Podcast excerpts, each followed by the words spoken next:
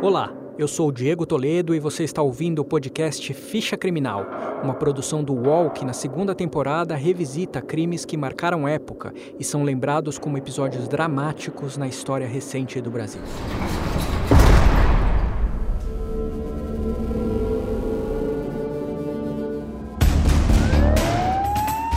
Mais de 100 homens executados em apenas 13 horas. Um presídio de segurança máxima dominado pelo Meio crime organizado. Essa é a cifra do maior assalto a banco da Menos história dois do país. soldados da Polícia Militar do Rio participaram da chacina.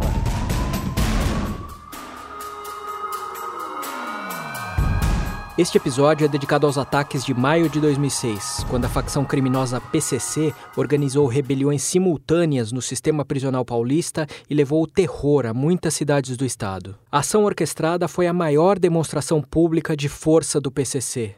Do lado de fora dos presídios, cerca de 300 atentados contra delegacias, bancos, prédios públicos e ônibus fizeram com que a população virasse refém do medo. Num clima de toque de recolher, as ruas de São Paulo, a maior metrópole do país, ficaram vazias. A ficha criminal do caso inclui 564 mortes. 59 agentes de segurança foram assassinados e, na sequência, em uma espécie de contra-ataque, atiradores, geralmente encapuzados, saíram às ruas exterminando 505 civis no período de 10 dias. Até hoje, boa parte das mortes ligadas à onda de ataques não foi esclarecida. As rebeliões começaram no dia 12 de maio, uma sexta-feira. Na véspera do fim de semana que marcava o Dia das Mães, dois presídios paulistas registraram manifestações de detentos. Do lado de fora dos muros, um movimento atípico chamou a atenção. Agentes de segurança foram assassinados, enquanto delegacias e viaturas eram atacadas. Dias antes, a Secretaria de Administração Penitenciária tinha decidido transferir 765 presos ligados ao PCC para presídios de segurança máxima no interior de São Paulo. As autoridades suspeitavam que no Dia das Mães, em 2006, uma mega rebelião seria realizada. Entre os transferidos estava o líder da facção, o Marcola, que naquela sexta-feira foi levado de Avaré até a sede do DEIC em São Paulo. Em seguida, ele foi transferido para a penitenciária de Presidente Bernardes. A resposta dos bandidos é rápida e fatal. Entre os mortos, policiais militares, civis, guardas civis, agentes carcerários, criminosos e até a namorada de um policial. Nas penitenciárias, várias rebeliões e muitos reféns nas mãos dos bandidos. Sábado 13 de maio, a polícia vai às ruas. A cidade amanhece com diversos comandos. As blitz se espalham pelas ruas.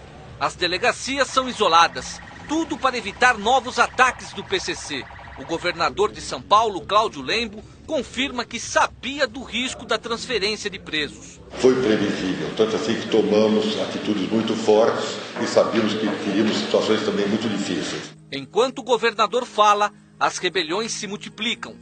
Segundo o relatório São Paulo sob Achaque, elaborado em 2011 pela ONG Justiça Global e pelo Programa de Direitos Humanos da Faculdade de Direito de Harvard, essa reação dos bandidos não era uma resposta só à transferência dos presos. Pelo menos outros dois motivos contribuíram para as rebeliões de maio.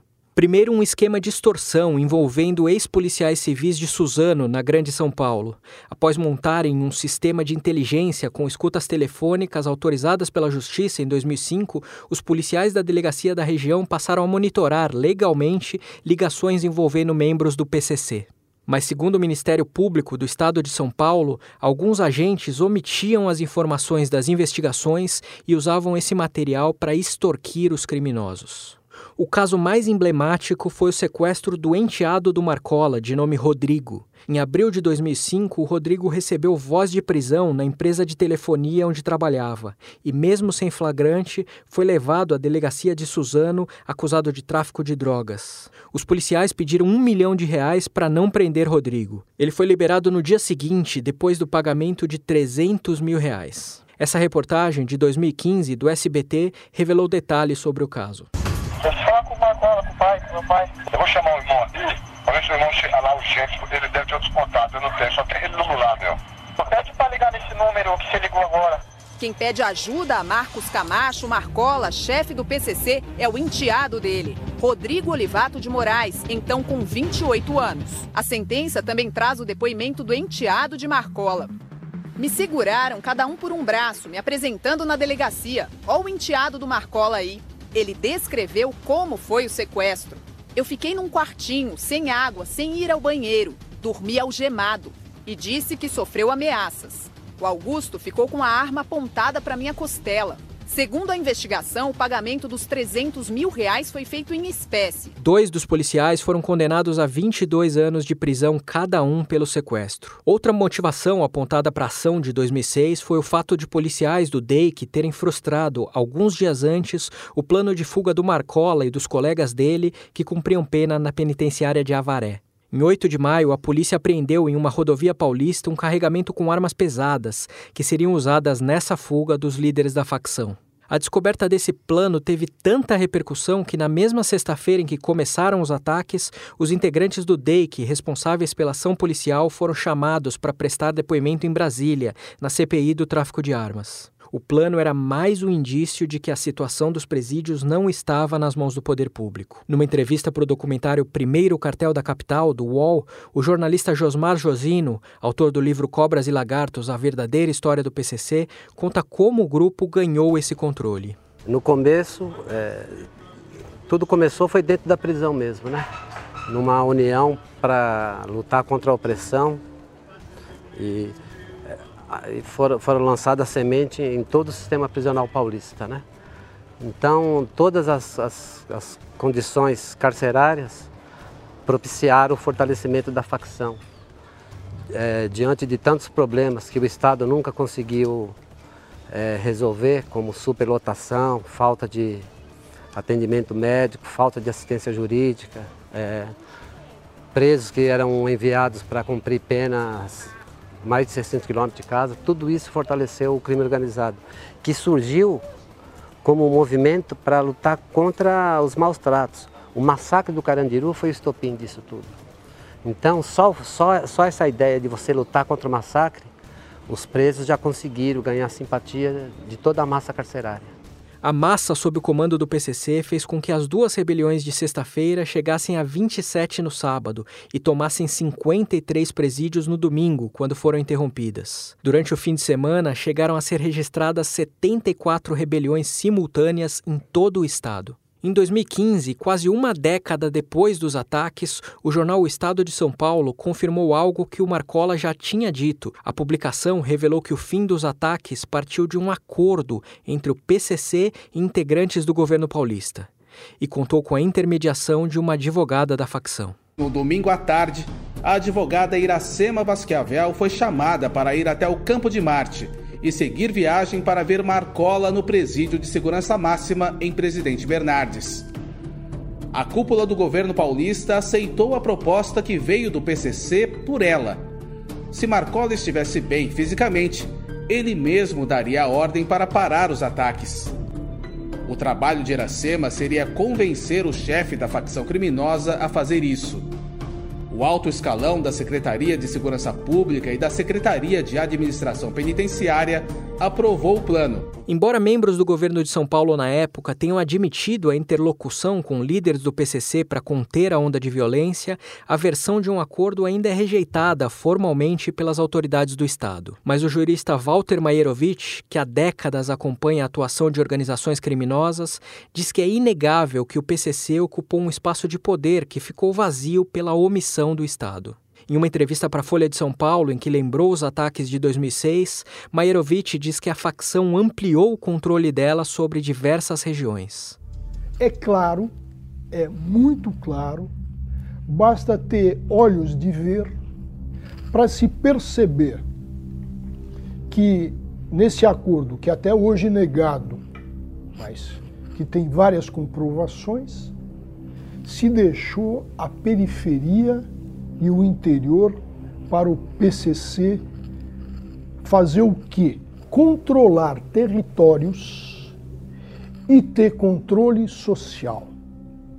Impõe à sociedade, impõe à população daquele território as suas leis, as suas ordens e o seu ambíguo código de ética. Ficha criminal volta já. Paz, justiça, liberdade, igualdade, união para todos. Não perca a nova série de Move.doc, o selo de documentários do UOL. PCC, primeiro cartel da capital, mostra como um grupo de oito presos se tornou a maior facção criminosa do país. Para assistir, acesse uol.com.br/move. O Marcola permanece preso há mais de 20 anos e hoje cumpre pena no Presídio Federal de Brasília. A história dele foi contada no primeiro episódio do Ficha Criminal, que mostrou como o atual líder do PCC transformou a facção em uma das maiores empresas do crime da América do Sul. Fundado em 93 por oito presidiários na Casa de Custódia de Taubaté, em São Paulo, o PCC ganhou projeção nacional em fevereiro de 2001, também com uma mega rebelião. Na ocasião, membros do grupo criminoso promoveram motins em 29 penitenciárias do estado de São Paulo, entre elas no complexo do Carandiru, mostrando um novo poder de organização entre os criminosos. O jornalista Josmar Josino explica como, em parte, isso foi feito. Eu acho que a, grande revolução, a, grande arma deles foi esse sistema de comunicação que eles criaram dentro da cadeia, a telefonia. Aquilo ali eles começaram a controlar os negócios e hoje eles estão aí. Em maio de 2006, o acordo entre Marcola e o poder público acalmou os ânimos nos presídios, mas não surtiu efeito do lado de fora dos muros, onde a situação estava completamente fora de controle. Foram 11 ataques na sexta-feira, 52 no sábado, 93 no domingo. Na segunda-feira, o dia mais violento para a sociedade civil, houve 116 ataques e 60 ônibus foram queimados. O número total de coletivos destruídos chegou a 90. Em entrevista para o documentário Primeiro Cartel da Capital, o médico Drauzio Varela, que também exerce sua profissão no sistema carcerário, lembra como ficou a cidade durante essa onda de violência. Eu já falei para vários, vários membros do PCC, foi um erro grave que vocês fizeram. Por quê? Porque eles assustaram a cidade. Olha, eu estava na rua naquele dia, daquela, foi uma segunda-feira. Estava na rua, estava no centro da cidade, eu moro no centro também. Eu vim pelo centro. São Paulo parecia uma cidade abandonada.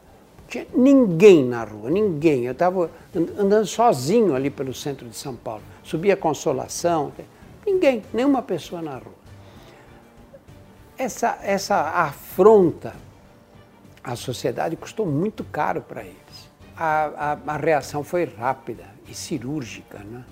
porque aí saíram os policiais atrás de atrás dos componentes do PCC e, e atrás de vingança, e grupos de extermínio também. Né? E morreu muita gente. E eles também perderam muitas regalias na, na, na prisão. Nos dias seguintes às rebeliões e ataques do PCC, as ruas de São Paulo, principalmente nas periferias, viraram palco para a ação dos chamados caçadores. O relatório São Paulo sob achaque aponta que muitas dessas execuções foram realizadas por grupos de extermínio compostos por policiais militares. A informação do estudo tem como base dados da Ouvidoria da Polícia, do Ministério Público e do DHPP, que é o Departamento de Homicídios e Proteção à Pessoa da Polícia Civil de São Paulo. O modus operandi desses grupos de extermínio consistia basicamente em quatro passos. Primeiro, os PMs espalhavam um toque de recolher em bairros periféricos. Depois, faziam abordagens nas ruas para escolher os possíveis alvos, de preferência pessoas com antecedentes criminais, negras ou com tatuagens. Chegaram a usar viaturas da polícia para fazer essas buscas. O terceiro passo era o ataque feito por encapuzados, que matavam as vítimas já escolhidas ou pessoas que estivessem naquele mesmo local. Logo na sequência, viaturas da PM chegavam para remover ou destruir as provas.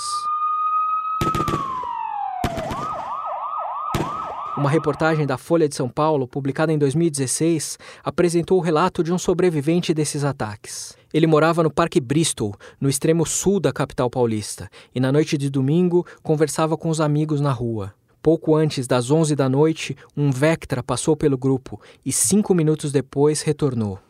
Aí nós estava sentado conversando, proseando mesmo, né? Aí uma amiga nossa até falou para nós entrar, falar que estava perigoso. Aí nós falamos, não, mas não tá chegando aí, não tá aqui, tá na Zona Leste, né? Os atentados. e nós não deve nada. Aí foi, nós continuamos, aí nisso passou um Vectra, aí quando foi que começou os disparos de arma de fogo, né, que é onde veio todo mundo ser alvejado. Desceram quatro pessoas. Todo mundo tava atirando. Todo mundo atirando, todo mundo com arma em punho, encapuçado, jaquetona preta. Em relação assim às vítimas, né? Mais dois amigos também. A Polícia Civil concluiu essa investigação do Parque Bristol dois anos e cinco meses depois dos ataques, sem identificar os autores. O estudo da Faculdade de Direito de Harvard indica que o Departamento de Homicídios esclareceu de forma total ou parcial 86% das mortes dos agentes públicos entre 12 e 20 de maio de 2006. No mesmo período, concluiu só 13% das investigações de mortes com suspeitas de autoria dos policiais. Dois policiais foram condenados por execuções e respondem em liberdade.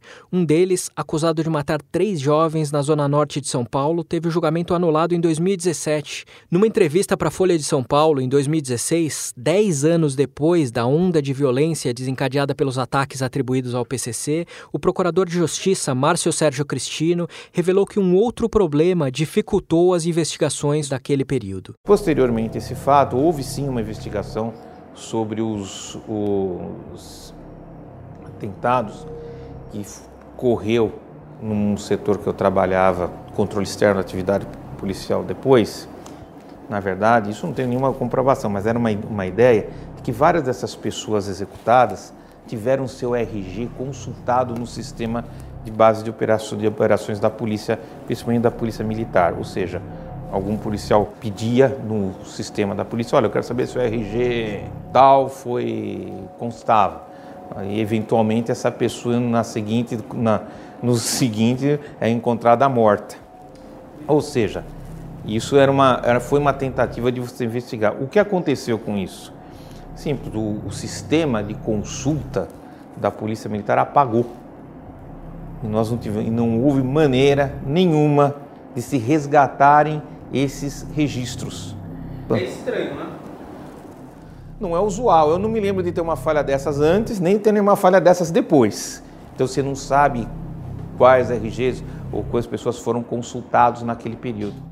O rastro de sangue e violência deixado pelos ataques de maio de 2006 é um marco da evolução da maior facção criminosa do país. A dificuldade das forças de segurança em lidar com o poder do PCC fez com que a atuação criminosa do grupo se ampliasse ainda mais desde então. Mas a onda de violência que parou a maior cidade do país em 2006 não foi obra apenas do terror do PCC. A aparente ação de grupos de extermínio em áreas pobres de São Paulo multiplicou o saldo de morte e dor em maio daquele ano. E os indícios pouco esclarecidos da participação criminosa de policiais em boa parte desses assassinatos são um exemplo claro dos erros da política de segurança pública no Brasil.